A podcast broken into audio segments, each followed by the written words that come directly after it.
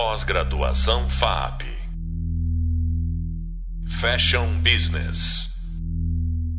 Olá, eu sou a Cecília Rapace, professora da disciplina Canais de Vendas e Gestão de Operações no Mercado de Moda. Hoje nós vamos conversar com alguém que vive o outro lado da operação, a perspectiva de um lojista que representa marcas importantes do mercado nacional em sua cidade. Tenho o prazer em receber aqui hoje o Rick Bertonha, que é lojista na cidade de São Carlos, interior de São Paulo. O Rick opera o dia a dia de um varejo nas suas lojas multimarcas, nos segmentos masculino, feminino e infantil, e também foi durante 12 anos franqueado das lojas Ering. Rick, primeiramente, obrigada por aceitar o nosso convite. É muito bom poder dividir com os nossos alunos experiências reais como a sua. Olá, Cecília. Primeiramente, é um prazer imenso estar participando. Conheço você, sua trajetória já tem alguns anos. Você é uma pessoa aí do mercado que, que eu admiro muito. Vem crescendo, feito um excelente trabalho. Tenho certeza que vai crescer muito mais ainda. E é muito bom estar acompanhando sua jornada por perto. E a FAP também, que é uma, uma referência em escola de negócios. É, sempre tive uma proximidade, sempre que teve cursos, pude participar. Não me formei nela, mas sempre estive acompanhando. Então, realmente é um prazer muito grande estar participando. Muito legal.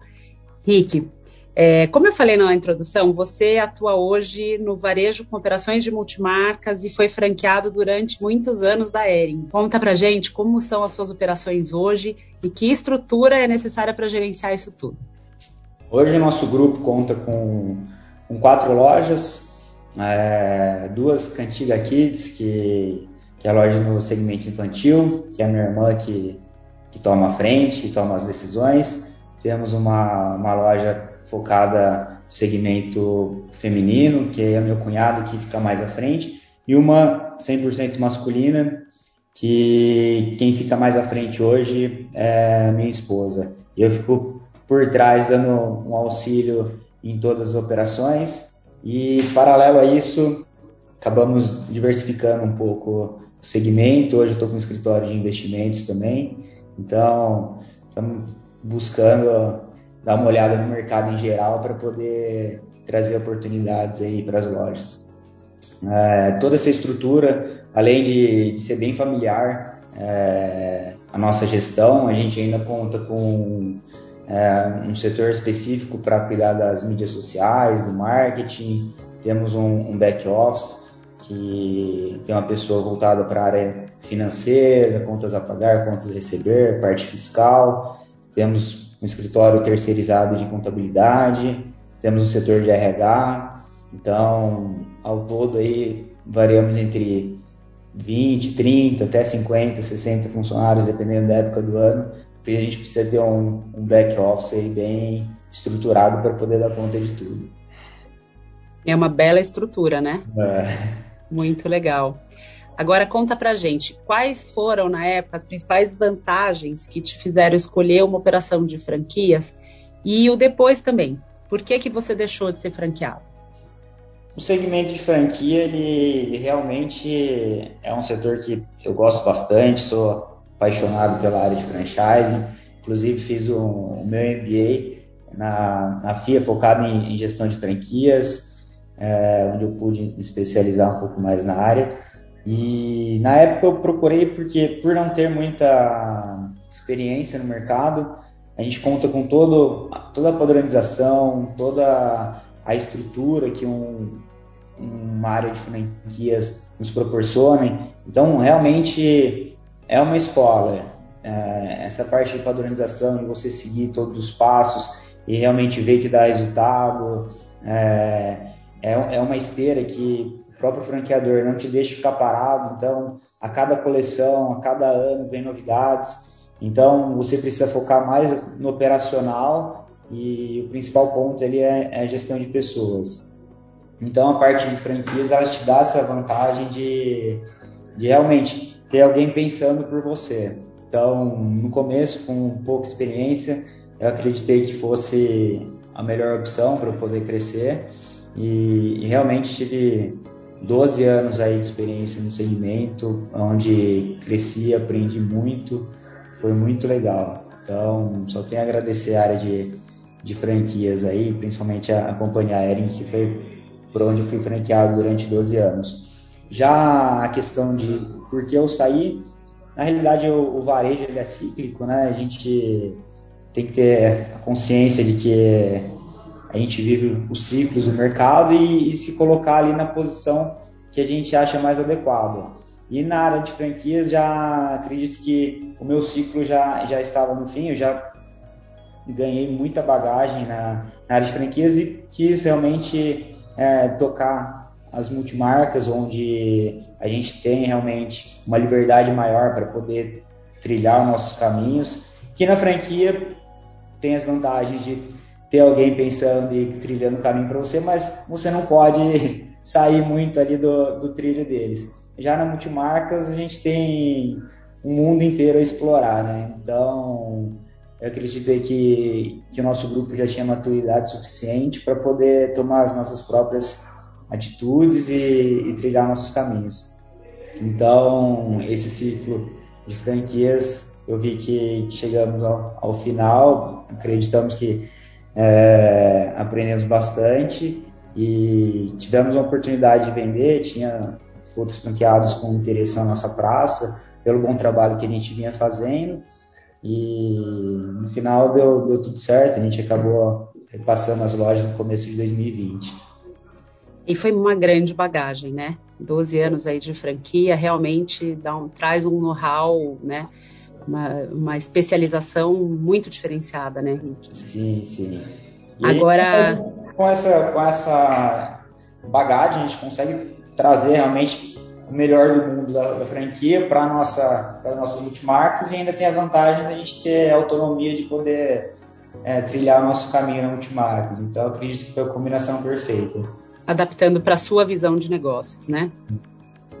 É, agora a gente vai falar bem especificamente disso, assim, falando do universo de multimarcas, que é a realidade que você vive hoje.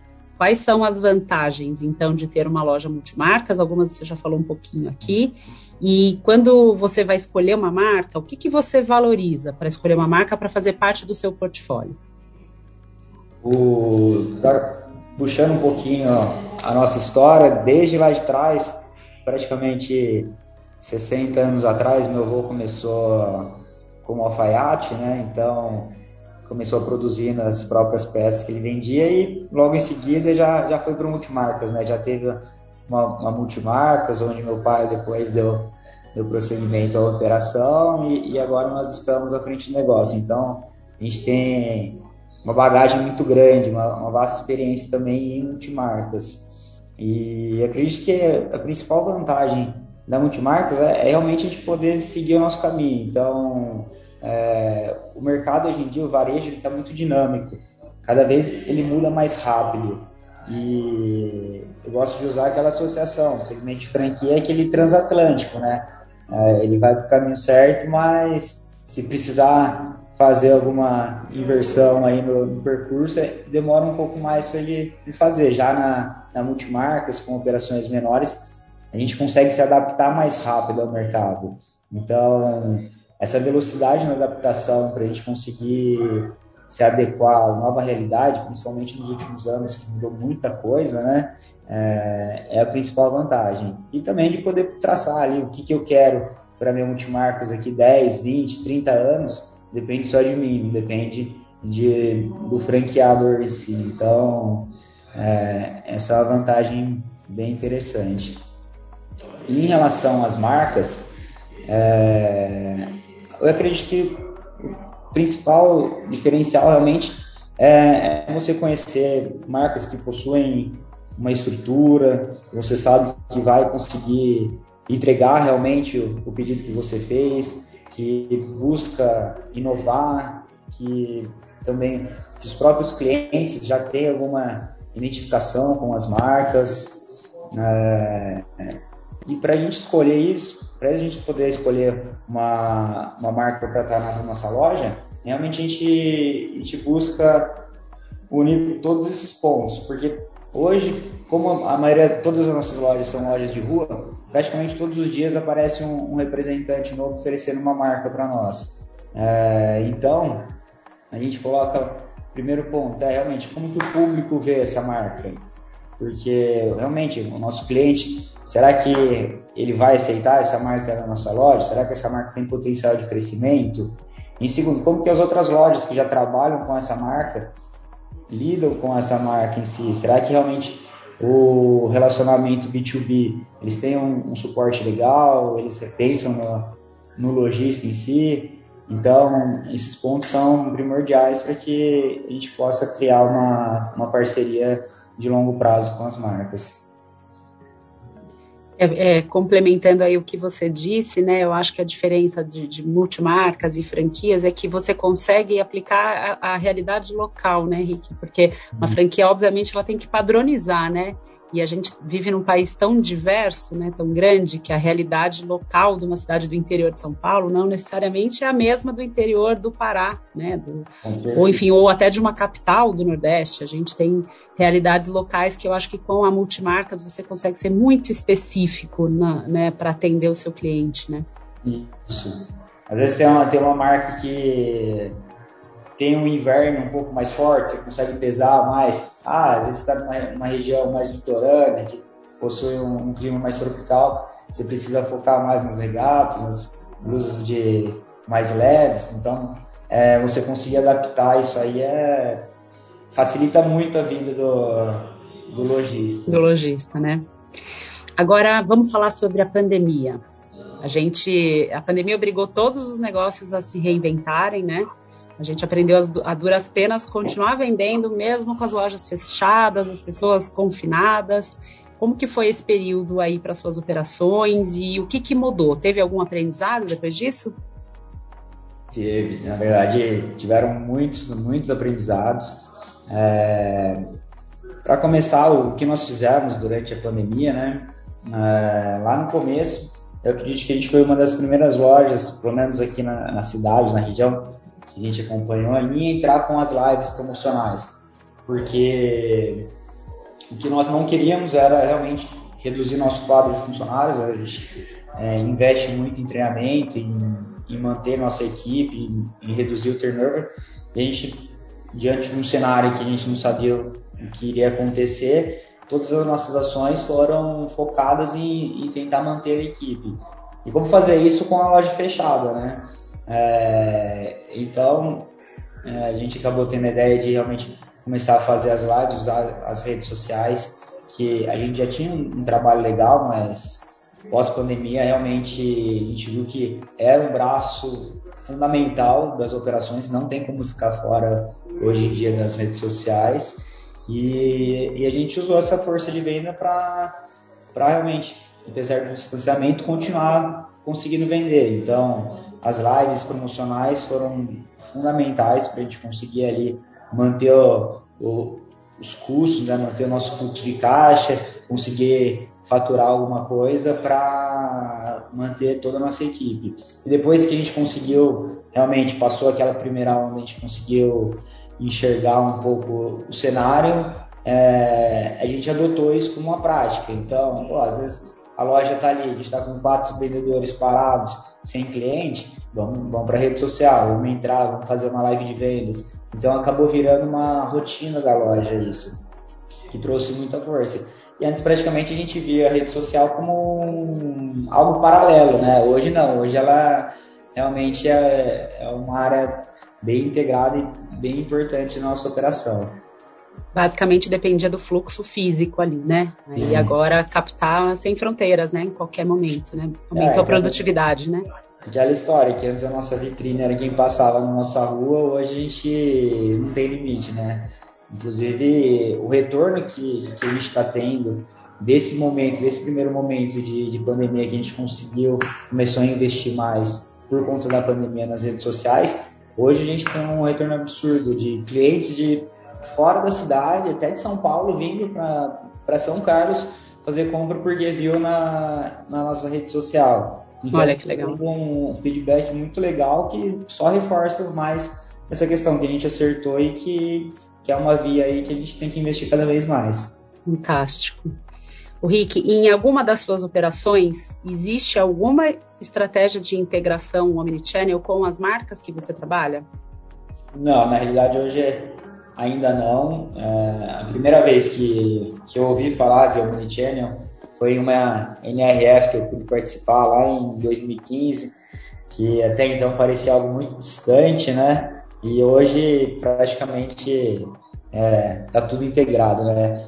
Por conta de, ser multimarcas, nossas operações serem um pouco menores, é, para conseguir fazer uma, é, uma vinculação de, de poder unir todas as nossas lojas. Existe um esforço, um investimento maior em TI, que está no nosso projeto, em realmente em, em fazer um, um, uma integração entre as lojas, mas hoje o nosso principal investimento está sendo em marketing, nossas mídias sociais. E em paralelo a isso, a gente está começando a criar uma área para poder soltar um omnichannel nos próximos meses ou até o ano que vem, que como diz aquele velho ditado, né? O cliente tem que estar sempre no centro. Então, não importa se ele quer comprar no celular, no computador, na casa dele, na loja, se ele quer receber em casa, se ele quer retirar na loja, a gente tem que estar oferecendo essa comodidade para o nosso cliente. Então, a gente já está estruturando isso para que a gente possa realmente quebrar esse, esse atrito do cliente, fazer com que ele possa fazer suas compras da maneira com que ele deseja. Mas para integrar as suas próprias lojas, né? Com hum. as marcas ainda não existe essa ponte.